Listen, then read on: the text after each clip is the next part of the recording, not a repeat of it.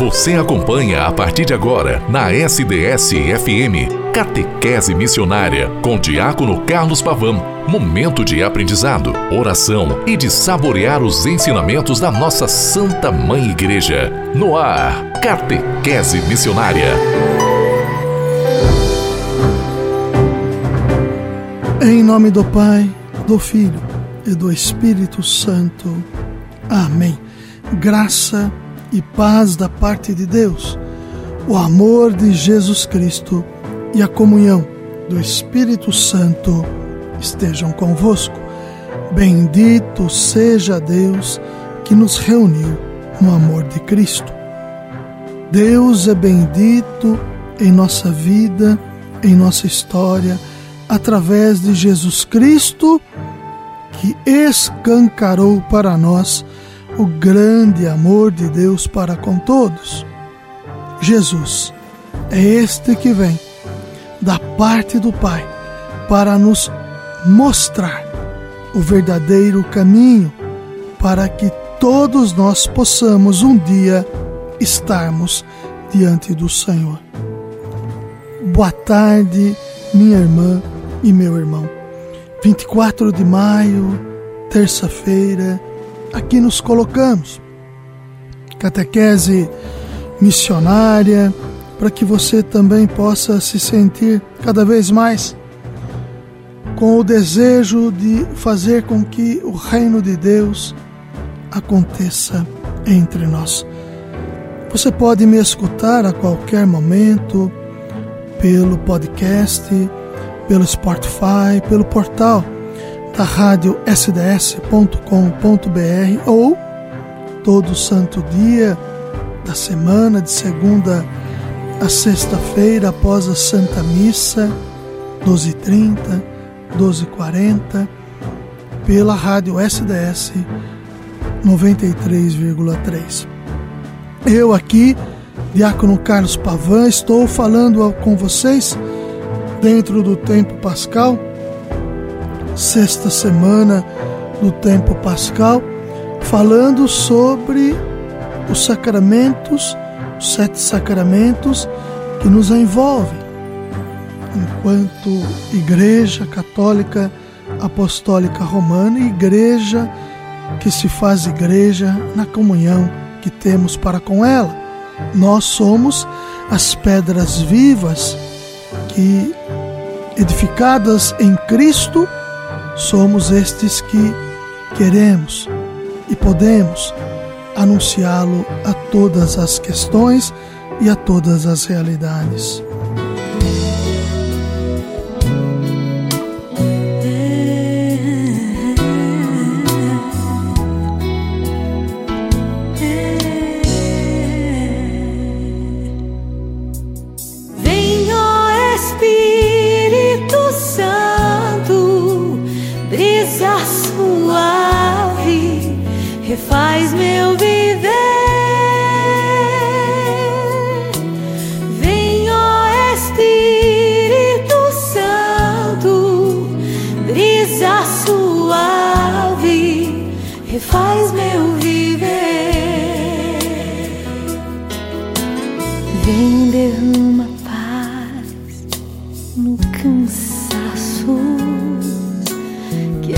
Santidade em cada passo, pois só com reta intenção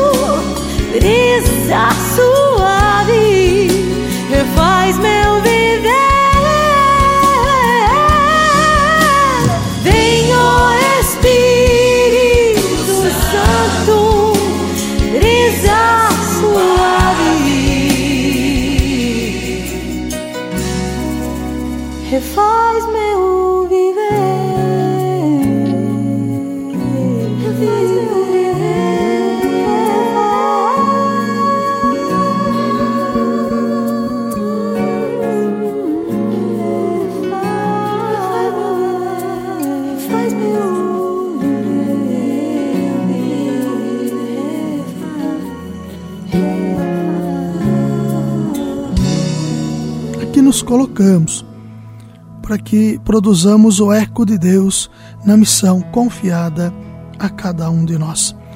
Estamos falando sobre o sacramento da ordem, que está dentro do contexto de sacramentos de comunhão. Terminado o sacramento da ordem, posteriormente falarei a todos sobre o sacramento matrimonial continuando a falar sobre o sacramento da ordem. A pregação querigmática. E aí você pode me perguntar, mas diácono, o que significa querigma? Proclamação. É o seu significado. Proclamar que Jesus te ama, deu a vida por ti, por amor e te salvou por amor. É o que o Santo Padre Francisco também trabalha na encíclica papal Evangelho Gaudium, Alegria do Evangelho, Alegria da Boa Nova, na, no parágrafo 164. A pregação querigmática de, de Pedro no dia de Pentecostes é bastante significativa Ouvindo isto, sentiram o coração transpassado e perguntaram a Pedro e aos apóstolos: Irmãos, que devemos fazer? Pedro respondeu: Convertei-vos. Está lá em Atos 2, 37 e 38. Pregar o reino é o que compete ao ministro ordenado diácono, padres e bispos. Pregar o reino, eis o ministério principal do ministro ordenado. Esta pregação do reino é chamar e convocar assumi-lo, anunciar o querigma pascal, Jesus Cristo proclamado, vivo, ressuscitado em nosso meio. É a pregação não é uma simples conferência, ela proclama a palavra da salvação, que é o Cristo vivo, levando a comunidade a segui-lo. A palavra do pregador é a presença do Cristo, autor da salvação. Eis o que afirma a Ad Gentes, número 9. Mediante a palavra da pregação e a celebração dos sacramentos, cujo centro e cimo é a Santíssima Eucaristia, torna presente a Cristo, autor da salvação. Esta pregação do Cristo pelo anúncio da palavra faz da evangelização uma proclamação que deve suscitar uma resposta, para que os homens e mulheres deste tempo façam oferenda deles mesmos a Deus. Significa ofertar-se a Deus, para que nesta oferta da sua história e sua vida você se coloque a serviço, um serviço doado, um serviço que, através do amor recebido e doado, o seu testemunho fecunde em outras questões, em outras pessoas, o amor de Deus. Assim pode-se afirmar que a pregação do Evangelho é profética e moral. Profética, porque anuncia a visão que em Jesus Cristo, homem novo, Deus quer renovar todo homem e toda a criação.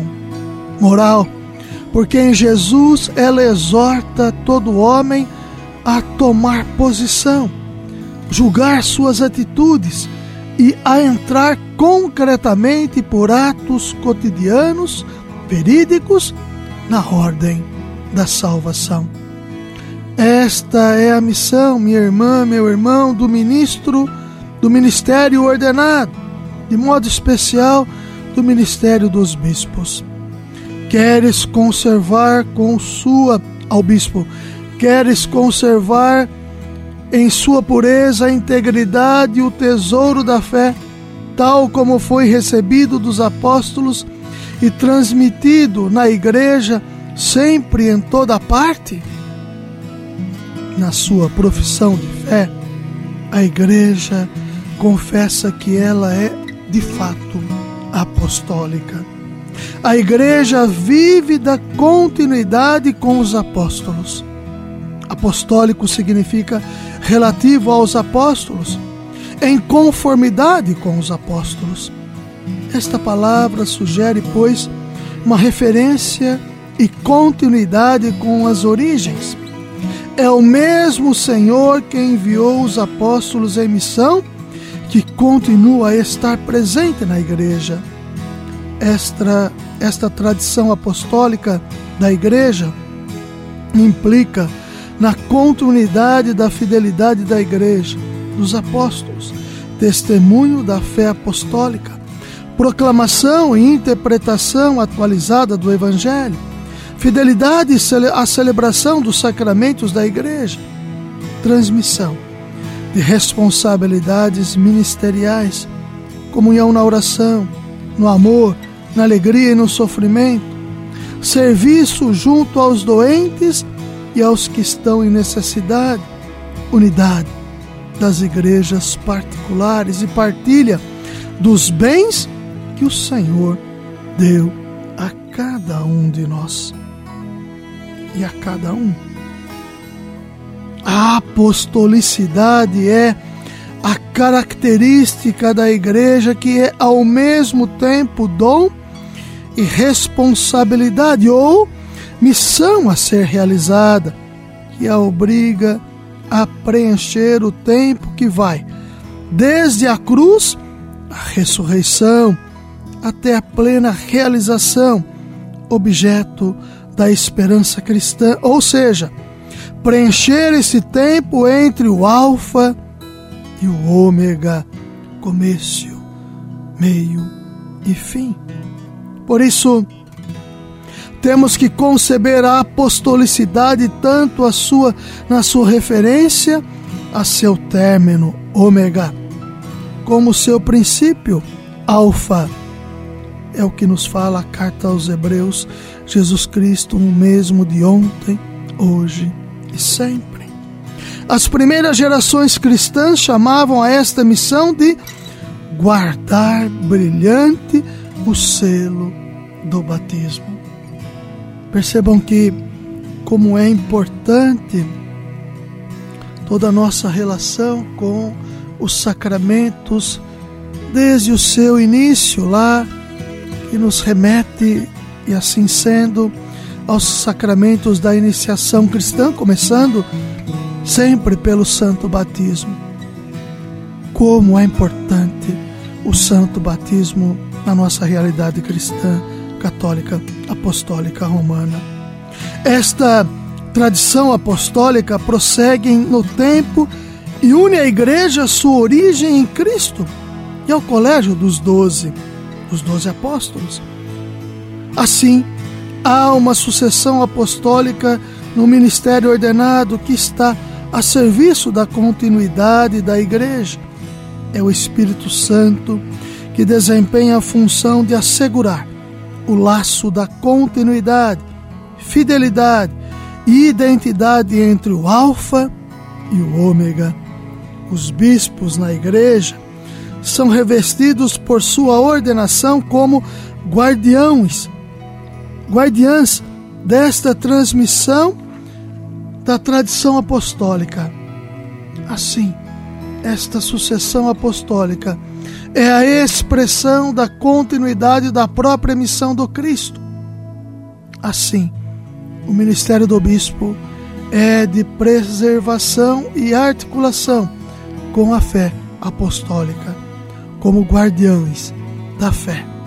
São eles que guardam a fé e que nos transmitem a fé, porque são sucessores dos apóstolos.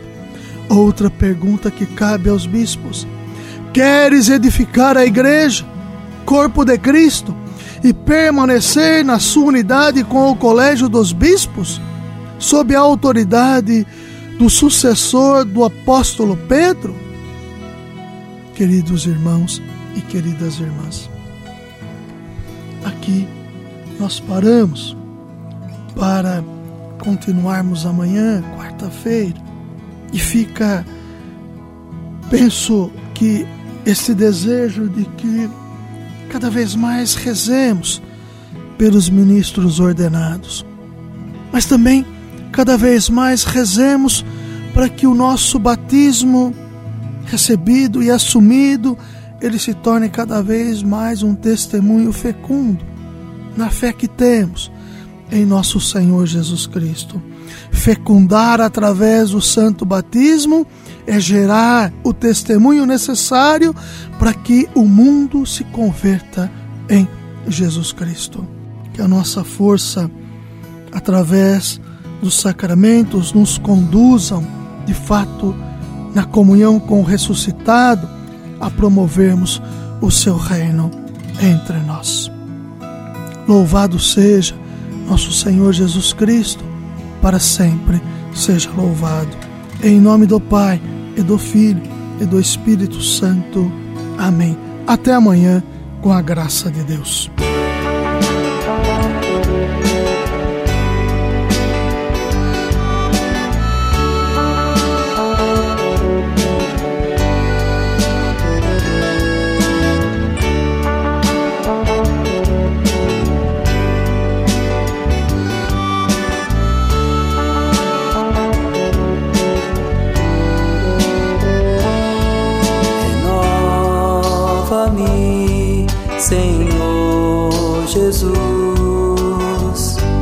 Já não quero ser igual. Renova-me, Senhor